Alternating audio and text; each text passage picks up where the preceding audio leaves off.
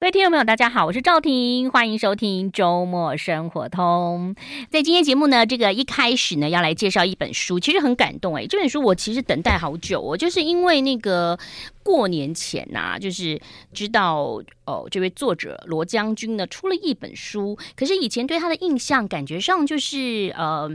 在电视上会出现的人物，然后后来也知道他做了一个比较公益的，嗯、呃，这个一个机构哦，没有想到他的人生的故事简直比我们的八点档连续剧还要曲折哦，呃，是一个有故事的人，但是他这本书叫做《有温度的人》，罗少河的生命成长与慈善之路，欢迎罗少河罗将军，你好，呃，主持人还有听众朋友，大家好，哎，将军要不要？我们少来，我们是哎，所谓的叫死老百姓，对不对？不不不不，这个 我我从来不这样的认为。因为我之前曾经做过一阵子跟这个军中有关的那个的节目嘛，然后一开始都会被被他们笑死，我都说各位兄弟，他就说不是兄弟是弟兄，你每次都讲错，所以呃。这个要当到将军好难哦，因为以前啊，我小时候的印象感觉将军就是遥不可及的哦。嗯，嗯呃，对，要我们尤其是我是政战官科哈，嗯，要升将军的确是比较困难。嗯，那，所以我觉得我能够升将军，因为我的。家世背景也不好嘛，嗯，那还要家世背景嘛？要黄埔，黄埔军校什么陆军？对，你你是正战啊？对，我我所谓的家世背景不好，就是说，因为我是呃生长在一个比较穷困，也比较高风险的家庭，嗯嗯嗯。那当然跟很多的同学比较起来的话，可能没有他们那么那么幸福哈。嗯嗯。那我觉得我自己觉得了，就是我有这样一个机会，嗯，而且我升将军，呃，我在我正战的同学，我是第一个升的哦，所以我一直觉得就。就是说，嗯在人生当中总是会有很多的恩人贵人哈，在帮助着你。嗯，所以这也是我为什么要走慈善这条路的原因。我看您的样子，很难想象，您书上写到你曾经从曾经也迷失过，也是有，就是那个放弃自己，这整个。看看不出来，以前有曾经年少轻狂过。我那是在国中的阶段，哦、可能那时候呃也是面临一个比较叛逆的阶段哈。嗯嗯、然后再加上就是因为我的妈妈前前后后有两次离家出走嘛。嗯嗯。那在我国中一年级下的时候，妈妈再回来了。那那时候因为对妈妈会有很多的不谅解，嗯，会有很多的怨哈。那再加上爸爸很多的状况。所以呢，就自甘堕落，嗯、就就曾经有迷失了一段时间。嗯嗯嗯。好，今天我们就要来介绍这本书，同时后面好好多的所以所谓的个案啦，对不对？嗯、就是你的案家、案主、案家的故事、案家的故事啊。嗯、那现在呢，您服务的地方就是呃安德烈慈善安德烈慈善协会。嗯安德烈慈善协会，我们也常常有听到啊，安德烈的这个食物银行，食物银行，我真的觉得很好，因为我也曾经在过年前，就是小年夜的时候，有帮一些就是有有一些基金会去送餐。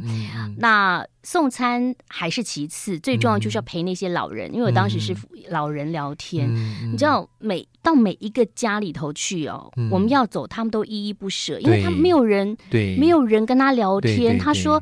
今年看到你不多多讲几句话，嗯、不知道明年这个还有没有机会？那呃，我觉得你在安德烈的那个就是食物的，那叫食物箱，食物箱，我觉得真的非常好，因为呃，我去送一些地方的时候，很多人都说啊，你这些东西可以微波，但是你没有想到，人家可能连微波炉都没有，对对，对。然后他们可能店也不见得有，对对，对。所以看到您的这个安德烈他们做的事情，就是说。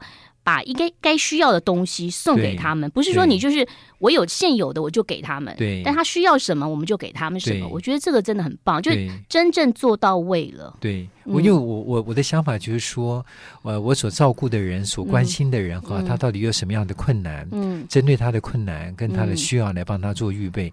这样的话呢，我们给人家的东西才能够发挥功能，然后他的困难也才能够被解决哈。这是我做客制化的原因。那您的案主是从哪里？个案来源吗？对，我的个案来源哈，因为我主要照顾的是十五岁以下的孩子跟六十五岁以上的长者，嗯，都是弱势家庭的，对，嗯、对我的这个就是对象哈，嗯、非常的清楚。嗯、那十五岁以下的弱势家弱势家庭的这些孩子，当然主要有包括学校的老师啦，嗯、还有有一些社会的单位也会通报。嗯嗯。那为什么我们也是社会的单位啊？会有其他的社会的单位通报呢？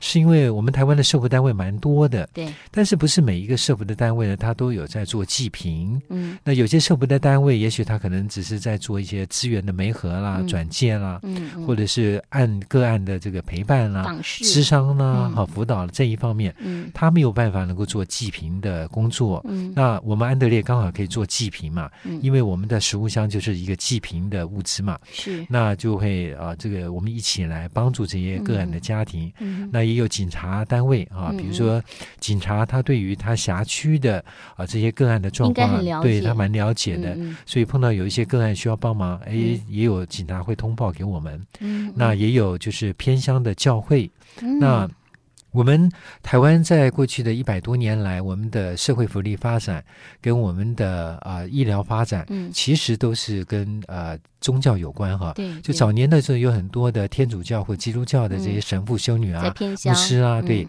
他们远从海外来到我们台湾，都在偏乡，嗯，那在做偏乡的关怀的工作，嗯，所以呢，在偏乡有很多的教会，他们可能在做偏乡或者是弱势家庭的这个辅助的工作，那他们有需要的话也会通报给我们，嗯，那当然也有啊，这个公务单位啊，比如说像社会局啦、社会处啦，啊，他们有些个案，这些通常这些通报的个案，大概都是那。种就是呃社福的边缘户，也就是说他可能没有办法在那个符合标准的哎，刚好在边缘，就边缘，他可能没办法领到什么补助，但他真的确实需要帮忙。对对对，像这种家庭的话，最其实最辛苦。嗯，那我们也会有一些公务的单位呢，他们也会针对这些个案，也会请我们一起来帮助这些个案的家庭。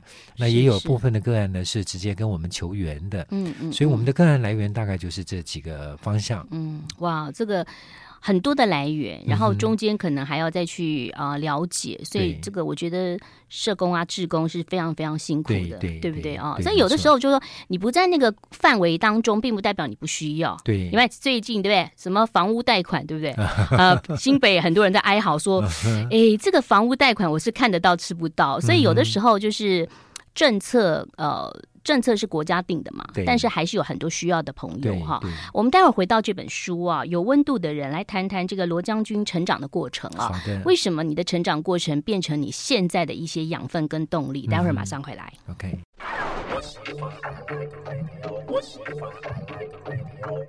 欢迎回来，我是赵婷，麦田出版社的《有温度的人》罗少和的生命成长与慈善之路啊。罗将军已经退伍了。七年，呃，快七年，快七年。好，国防大学新闻系新闻研究所，哎，你应该是。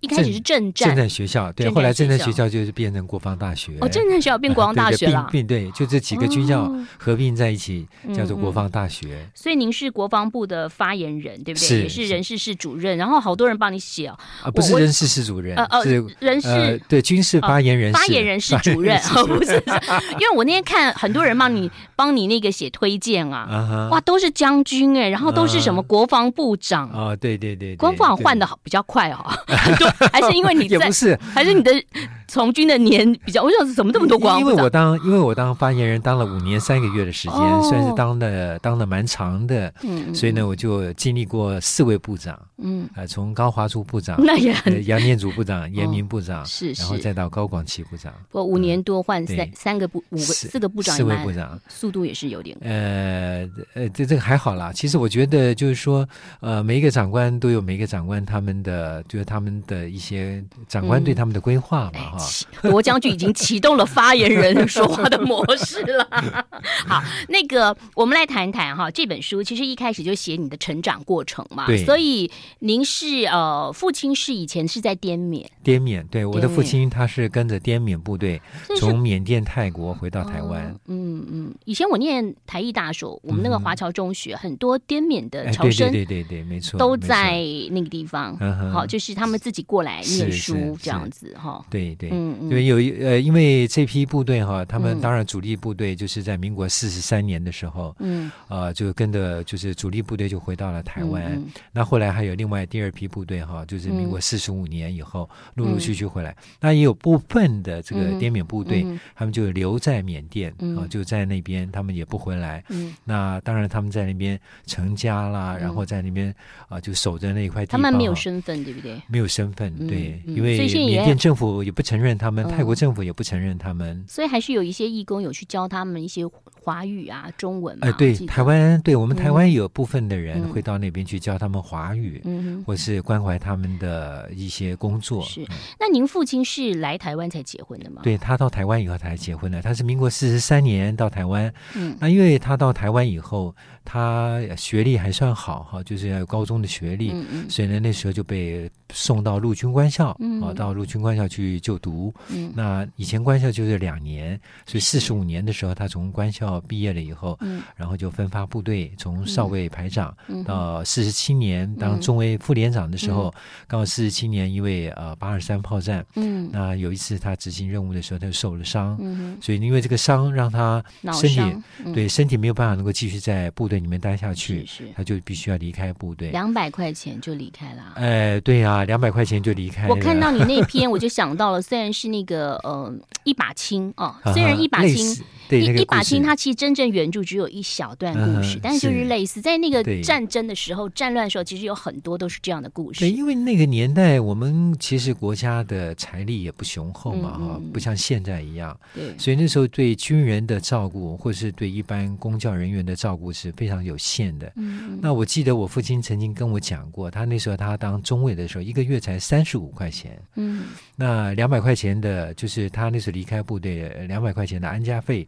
就等于就六个月的薪水而已，嗯、六个月都还不到，嗯，所以那时候过得非常的辛苦，嗯，那时候的军人都过得蛮辛苦的，嗯，我小时候也想到，我记得我们领的时候还有什么大口小口什么米，对对对，对，这样暴露出我的年纪了，因为我妈就哎什么大口小口的啊，啊是是。那。因为父亲后来有一些状况嘛，精神上头，可能是因为战争的关系受伤，所以在你的成长的岁月当中，其实我觉得你们是很辛苦的。嗯，但你都没有怨天尤人哎。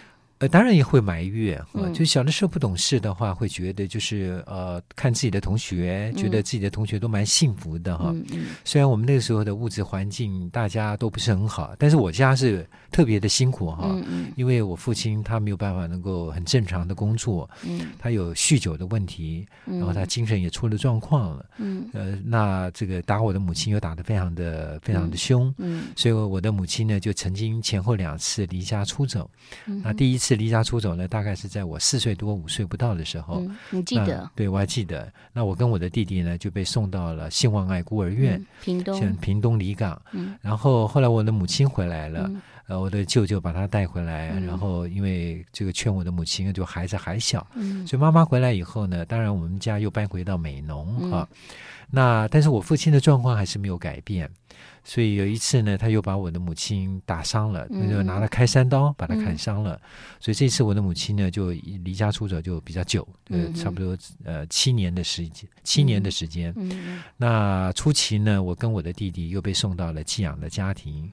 所以我小的时候就是曾经待过孤儿院，也待过寄养的家庭。嗯、那后来从寄养的家庭，因为也读小学了，嗯、从寄养的家庭回到了原生家庭以后，当然爸爸的状况依旧没有改变嘛。那时候爸爸就是带着我跟弟弟一家三口。嗯、那爸爸他也很辛苦的工作，对，蛮辛苦的。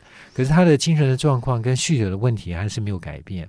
所以呢，小的时候就是我们的家里面家庭的状况跟问题就非常的多。嗯，那也因为在这样一个成长过程、被成长的背景里面，那也受惠于、受恩于很多人的关怀跟照顾。嗯哼，比如说像我那时候在寄养家庭，我的养父养母，嗯，啊，就是教会的牧师跟师母。嗯他们自己有孩子，对不对？他们对他们有五个孩子哈，嗯嗯、所以再加上我跟我弟弟，他们就总共要照顾七个孩子。嗯、那这个牧师师母，大大家都知道，他们他们其实他们的薪水也不高哈，嗯、这个过得也是蛮辛苦的。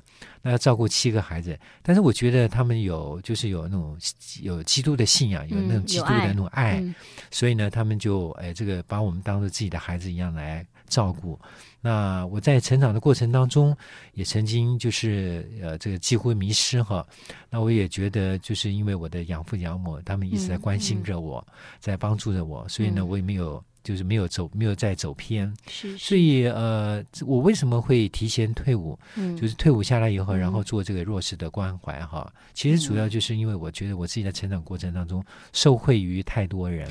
我看了那个您的书，是妈妈已经去世之后的第二年，您就退伍、哎、是吧？对，我妈妈是一百零四年呃去世的，嗯哼，那我是一百零五年退伍。嗯，你看的蛮详细的啊，蛮细心的。我很认真的有在看，好，所以就是因为当然对国家的责任嘛，啊，是哦、呃，但是你有还有自己的一些想法，对，希望能够嗯、呃，在现在有能力的时候来帮助大家哈。嗯、除了自己之外，其实你号召了更多的人哦。是，我们先休息一下，待会儿继续聊。I like 欢迎回来，我是赵婷。今天邀请到的就是安德烈食物银行的执行长，执行长啊，罗少和罗将军。是是，哦，将军是过去式，是没有星星了，对不对？哈，没有星星，本来是一边一颗嘛。对对对，我们这种死老百姓都说，哦，他有两颗星，然后就有人拉我说，不能这样讲，那个五星是十颗。我说，哦，左边五颗，右边五颗，那是五星啊。好，那这个现在看到好年轻啊，以前我们年。小时候都觉得将军应该都已经七十岁了，你把将军想得太老了。现在比较，现在因为那个呃，现将军比较多一点点。对对对，呃、哦，现在将军没有以前多，因为我们现在的部队没有以前那么大，已经的部队六十万，军事化了。对，六十万，然后五十万、三十五万，然后再来就是现在啊、呃，应该二十万左右吧。我是有听说啦，就是说要。呃，以后到一年之后，中间有一些的教官什么的，嗯、就是听说要外聘一些已经退伍、退伍的一些当教军训就辅导教官吗？对对对呃，就是替代那个军训教官的，他们原先的工作啊啊。因为我一个朋友好像有被征询。哦，他们应该是都已经退伍的吧？就已经退伍了，然后还是可以再回去。对对，因为校园里面的校安的问题啦，嗯、校园的辅导啦，或是学生的管理啦，嗯、学生的辅导跟帮助啦，嗯、呃，往往也需要很多。以前军训教官他们扮演的蛮重要的角色。哦，以前我们学校看到教官都直接就是从这样直直走，然后突然就赶快钻到教室去，因为教官就会嗯。呃就比如说头发、啊，对不对？教官就会管嘛，嗯、对不对？然后如果说有些朋友，你知道，你知道教官以前还会有责任，是就是他有记过，教官就说：“那你要不要加入某一些党，可以帮你消？”哦、好啦好啦，回到了这本书啦，有温度的人哈。嗯、那刚刚罗少和罗将军讲到，就是说因为啊、呃、受到很多朋友的帮助，所以你决定呃退伍之后来就是做一些安德在安德烈啊。呃，也是感念很多很多的，像你的养父养母，嗯、还有牧师，对，呃，他们的照顾。但是你现在服务的人，他是不分宗教的，对不对？有，需要的朋友就就对。嗯、所以，我们客制化的食物箱里面包括有素食的食物箱。嗯、那素食的食物箱呢，嗯、其实可能都是一些，比如说道教啦，嗯，或者是呃佛教的哈，嗯、那他们吃素，嗯，那我就帮他们准备素食的食物箱，嗯，来帮助他们。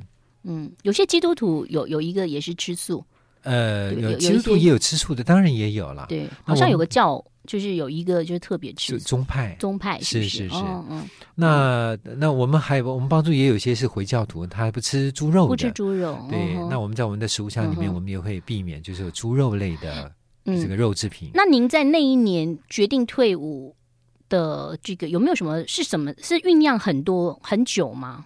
为什么会想到这样？我，我是，是因为妈妈离开的关系吗？呃，其实也不是哎、欸，嗯、我是一百年的时候，一百年的六月二十六号，哈、嗯哦，我升将军。嗯，那我爸爸是一百年的一月十号离开的。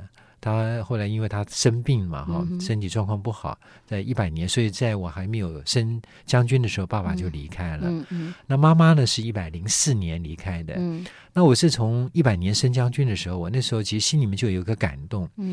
因为我是觉得，就是呃，这个就以我这样的家世背景哈，我有机会可以升将军。那一路走来，我也觉得生命当中很多的恩人跟贵人在照顾着我，嗯、在帮助着我，在引导着我哈。嗯、那我觉得我怎么样能够回馈这个社会，嗯、我也能够去成为别人的帮助跟安慰哈。嗯、所以一百年的时候就已经对心里面就有对心里面就有这样的想法，但是一百零二年开始跟长官报告，嗯、我是一百零二年，他们不让你对，那长官当然也 就是再，再做一年。再想想，对，所以我就一直到了一百零五 年啊，一百零五年的五月十五号才正式从国防部呃退伍下来。那事实上，我的退伍的年龄也还没到了。哇，这为什么军人就是我觉得那个。从军的朋友把那个几月几号哈都记得好熟哦。嗯、那就是说，您有在妈妈跟父亲呃离开之前有跟他们和解吗？因为我看到有一篇，我真的是觉得那个时候你还年轻，嗯、你去当兵，然后后来放假之后，因为父亲的还是有一些状况，嗯、所以你特别就是呃会同警察局让他去、哦、对送我爸到精神病院，到精神病院把他给关起来。那个时候您才上尉，那是我中尉的时候，中尉的时候，对，那是民国七十五年，嗯，我七十四年从官校毕业嘛，那七十五年的时候，我那时候在马祖，在举光，举光岛当排长的时候，那第一次就是到了马祖半年以后，第一次。返台回台湾休假，嗯，那我一回台湾休假呢，派出所的警员就来找我，他说你的爸爸的状况很严重，哈，都已经造成了很多人的这个这个这个对对很多邻居的困扰，是是，那希望我能够处理我父亲的问题哈，所以我就在警员的陪同之下，因为我一个人没有办法压着我父亲去看精去精神病院，所以呢就在警员的协助之下，带着我的父亲到高雄的凯旋医院，高雄凯旋医院就是就是疗养院哈。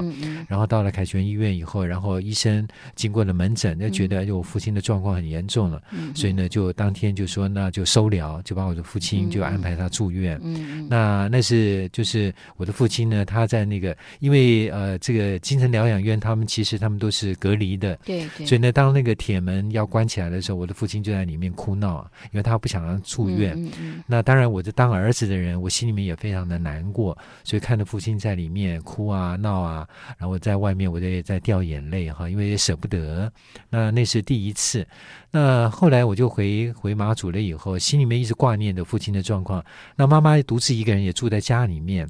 弟弟弟弟，因为他也读军校了，所以呢就担心爸爸，然后也担心妈妈，心里面就会很多的挂念。嗯，所以呢，在部队里面，我也就是常常就是没有办法能够很专心的在我的工作方面。那我跟跟人的这个相处呢，也处我的人际关系也不好。七十五年的时候还是这样子啊。呃，其实对，其实我因为那时候心里面会担心爸爸，对对对，担心妈妈的状况，那又不愿不能又不想跟别人说，对对，因为我因为从小到大哈，在家里面就吃过很多的苦，嗯、然后这个就很多的这种遭遇，嗯、那因为爸爸的问题，所以呢也觉得就是很自卑。嗯、那有些同学呢也会就是说，有些碰到有些同学可能比较不成熟的。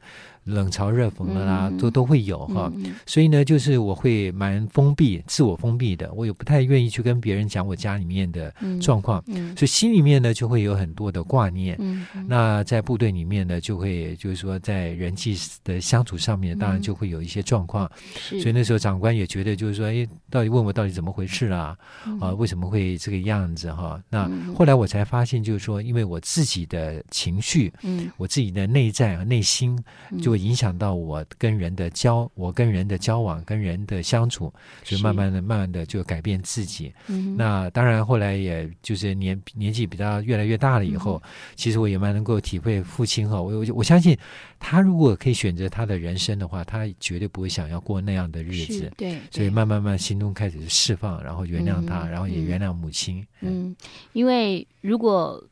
现在看你母亲，她其实实在没办法，对不对？对，她可能一个人也没有能力带走两个孩子，对对。嗯，然后她自己生命也受到了威胁，是是。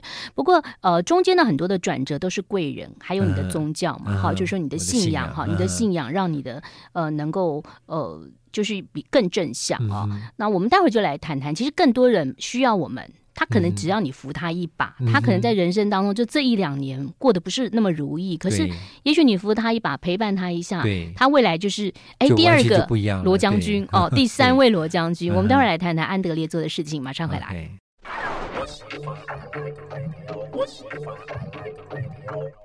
欢迎回来，我是赵婷。罗少河的生命成长与慈善之路啊，有温度的人。那里头呢，有谈到了这个罗将军从军的内容啊，讲到一些他的父亲母亲，同时也谈到了就是、嗯、呃军旅当中的生活，有一些些呃大家比较熟知的，像前一阵子的这个呃沈一鸣上将他们这个呃、嗯、就是就黑鹰直升机的直升机坠毁的事坠毁的事情。嗯三个三三位将军，对，于清文少将跟红红军红军少将哈。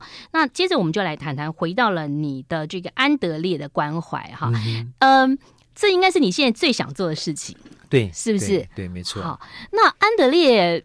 安德烈这样子关系，我们刚刚已经讲到案主是怎么找的，各方面都有嘛。嗯、对。那这中间您有特别就是呃有一些资料告诉大家，就说这些故事啊，嗯、来我们来谈谈一个就是你自己呃跟大家分享的好不好？就是那个阿雄，我觉得还蛮感动，就是去烤肉，啊、对不对？啊、然后他说他想要带烤肉回家给。嗯给爸爸妈妈，对对，那个故事我其实我自己也非常的感动，孝顺。对呀，那是我记得是一百零五年的九月三十号，我是一百零五 年的，好清楚哦。对，我是一百零五年的七月一号到安德烈嘛，哈，那我是五月十五号退伍的，嗯嗯，然后休息了一个半月，七月一号到安德烈，嗯，那九月三十号，呃，我到中部某个地方哈去探望我的就是这些个案的孩子，嗯嗯，那刚好呢，这个孩子这个家庭呢是一个就是有一个教会，嗯啊，他们在关关怀，然后那个牧师呢，他就陪着我去去这个家庭哈。那牧师呢，他就跟我讲到，就是说，呃，一百零五年的九月十五号是中秋节，中秋节，对，那中秋节呢。然后呢，他们教会就啊、呃、邀请了呃这个社区周边的一些孩子们和他们所关心的孩子们去烤肉。嗯，嗯啊，那那天大家烤得很高兴啊。然后呢，烤肉烤得差不多的时候呢，这个阿雄呢，这这个孩子呢，嗯、他是哥哥，嗯，他就包了一些东西哈，什么甜不辣啦，什么什么什么什么鸡翅膀啦哈、嗯、等等的香肠啦哈，然后包了一包以后呢，然后就去。怯生生的去问牧师，我说：“牧师，我可不可以把这包东西带走哈，带回去？”那牧师说：“大家都在这边吃啊，为什么你要带回去哈？”那他就跟牧师讲，他说：“因为他们三兄妹哈，他们三兄妹都在都在那边。他说：因为我的爸爸妈妈哈，他们没有机会可以吃到这些东西哈。那我们有，就我们可以在这边享享受这些这些美食。那我想要带回去给爸爸妈妈吃哈。”那牧师听了以后就很感动啊，嗯、眼泪都掉掉下来了。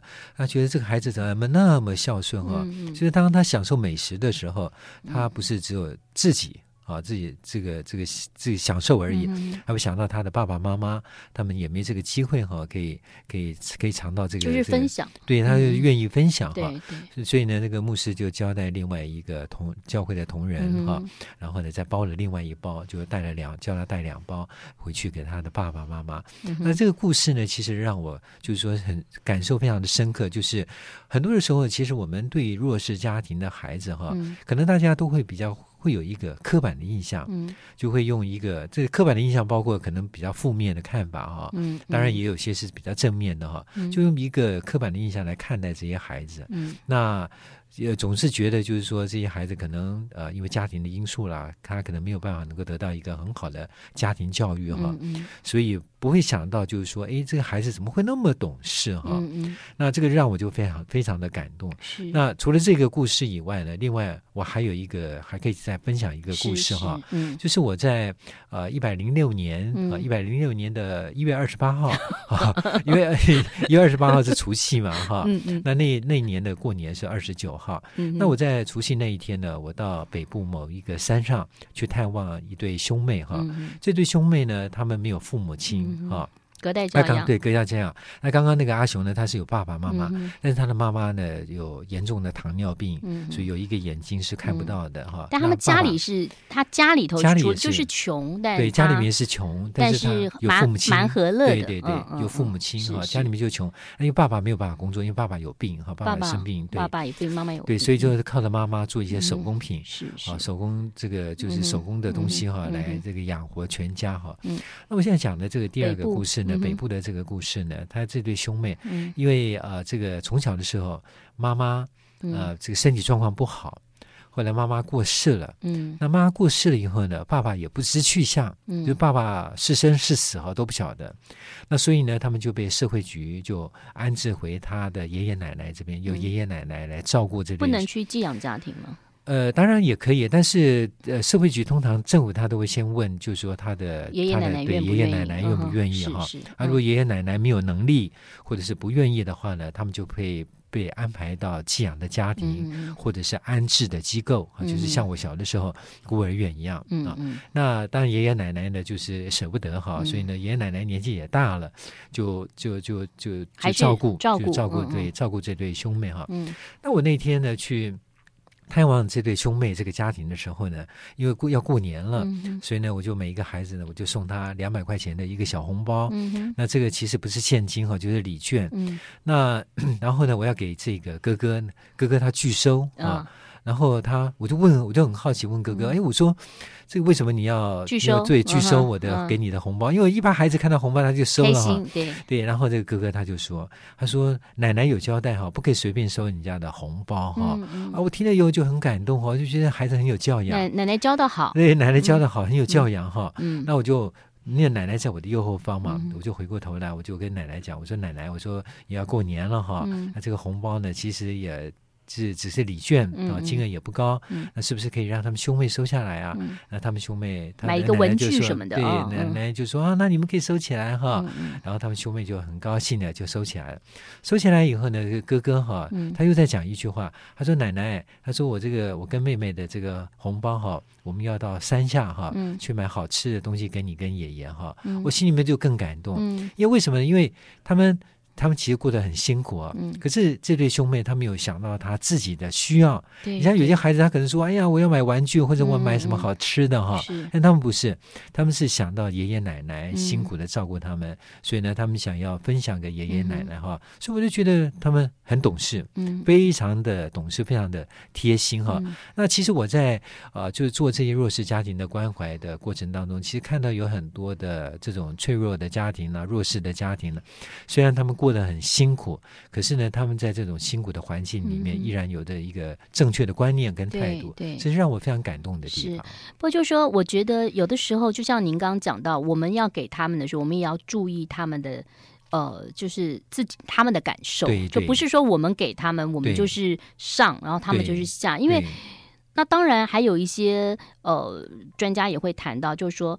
有时候也是要跟他们多谈谈，不能让他们已经习惯于就是我一直接受，我一直接受。其实我只是这一段时间，然后可能我以后有余力的时候，我其实可以自己站起来，或者是帮助帮助别人，别人啊，这个是很重要的。我们先休息一下喽，待会儿继续聊。I like 欢迎回来，我是赵婷。今天很高兴呢，邀请到罗少和罗将军介绍他的新书啊。其实要做个有温度的人，呃，有些人觉得不难，但现在在现在这个社会当中，你会觉得很多人很疏离啊，尤其是这三年 COVID-19 的关系，大家戴着口罩，对然后连孩子都在视讯上课，就人与人少了那种温度。对，要做一个有温度的人不容易。对啊，呃，有的时候你。太有温度，别人就哇，好热哦，别人也会受不了。对，所以怎么样去拿捏哈？有的时候真的我们需要有智慧。嗯，若即若离，没有我，我觉得这个很难讲。就是我我们一样的热情，但有些人接受，有些人不接受嘛。就像我们就是像你在做安德烈呃这个慈善的公益慈善，跟安德烈食物银行一样嘛。就是您去访视的时候，也不见得尽如人意呀，不见得是这么容易。对，有的时候也会碰到就是不同的个案的家庭哈。嗯，那我觉得其实社会底层的人本来就是样态也非常的多。对，有些原生的家庭可能他们很注重孩子的教育哈，比如说像我刚刚讲的这个个案的故事，是那孩子教育的很好，虽然家庭很辛苦。那有一些呢可能会比较疏于管教，所以呢就会衍生了一些问题出来，或者是他的父母亲啦、照顾者啦，他们有那个能力可以去照顾孩子哈。嗯，那我觉得。他们的样态本来就很多，嗯，但是他们的困难是事实哈，嗯，所以怎么样能够去帮助到这些家庭，嗯，帮助到这些孩子，嗯，呃，我觉得往往也需要我们这种社福的单位要多花一些心思。嗯，所以安德烈在过去这些年哈，嗯，我们就不只是做济贫的工作，嗯，我们也做了很多扶贫的工作。嗯嗯，那这个扶贫的工作，济贫的工作是给鱼嘛？对。那扶贫的工作呢，是教导他怎么样去钓鱼，要给他钓竿哈。嗯那让他能够有一个谋生的能力，嗯、要有一个正确的观念。那我是很注重孩子的品格教育跟正确的观念，嗯、所以呢，像我们就有所谓的有开课吗？呃，我们有课程，比如像，比如说像我们有针对国小跟国中梯次有生命成长营，嗯，那。高中跟大学呢，我们有飞扬营啊、嗯嗯。哦。那另外呢，我们还有办这个职涯探索营，哈、嗯，就办不同的营队。那在这个不同的营队里面呢，就可以透过各种课程的安排，嗯、让孩子们让他们能够建立一个啊、呃，具备一个正确的观念、嗯、良好的品格哈、嗯，还有这个正确的态度、嗯。那我觉得这其实是真正才能够帮助到这些弱势家庭。如果我们光是做济贫，啊，但是他们有正确的观念，有嗯、没有一个良好的态度的话，嗯、其实有的时候他的。人生还是会走歪的。这本书有温度的人，会不会你送给孩子，国中生、高中生，他看了那个罗将军的人生命故事，就觉得说，哇，他小时候过得比我还惨，他都已经那么好，我一定要更好。这也算是一个那个。鼓励的 正能量哎！如果这本书哈真的能够帮助 到很多这种社会底层的这些家庭，是是哦、还有帮助到这些孩子的话，嗯、那我也觉得我这本书，我写这本书的目的也达到了哈、嗯。我其实就是在鼓励大家。你这个书写的过程当中，也是一个疗愈的过程，对对呃，对，就是说，因为你会有的时候你要去回顾哈，去回想你自己在成长的过程当中，嗯、你曾经经历过的一些委屈啦、嗯、一些痛苦啦，有没有你的朋友跑就是同事说，原来我都不知道你以前成长是这样。我我很多的长官哈、嗯，很多的朋友，他们那个刮你车的那个人有没有来跟你道歉？为什么刮车？那个、请看书，那个、我不告诉大家。呃、对，那个是过去式啊，哈。那当然就是说，我知道，就是说他他其实他刮我的车哈，我相信就是他可能对我有一些不谅解。嗯、他以为你有钱，但你没有钱借他。我我真的很穷，我那时候、嗯、在我这个父母亲他们还在的时候啊，我所有的收入哈几乎都要照顾父母亲。嗯、那我也没有那么多的能力哈，可以去可以借钱给别人，所以我觉得可能也许那是一个误会哈、嗯。大家觉得你怎么一？